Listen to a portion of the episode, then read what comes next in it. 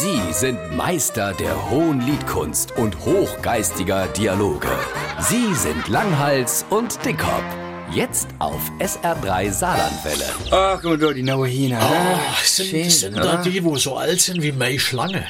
Ja, genau, das sind die Hina, wo geschlüpft sind, wie die Schlange geschlüpft sind, ja. Ja, darf ich da echt mal fragen, Natürlich. kennt ihr den Hina Name? Ah ja, natürlich kennen wir den Namen. Das die Kluck, ne, wo sie Ja. ausgebrütet hat. Ja. Das Wort Heidi. Ja. Und jetzt muss ich logisch weiterdenken. Heidi, also hast du die Kinder Gitti und Erika. Rolladio. Tralala, Ne? ja, Ja. aber die Frage, das heißt also, dass das sind Henne.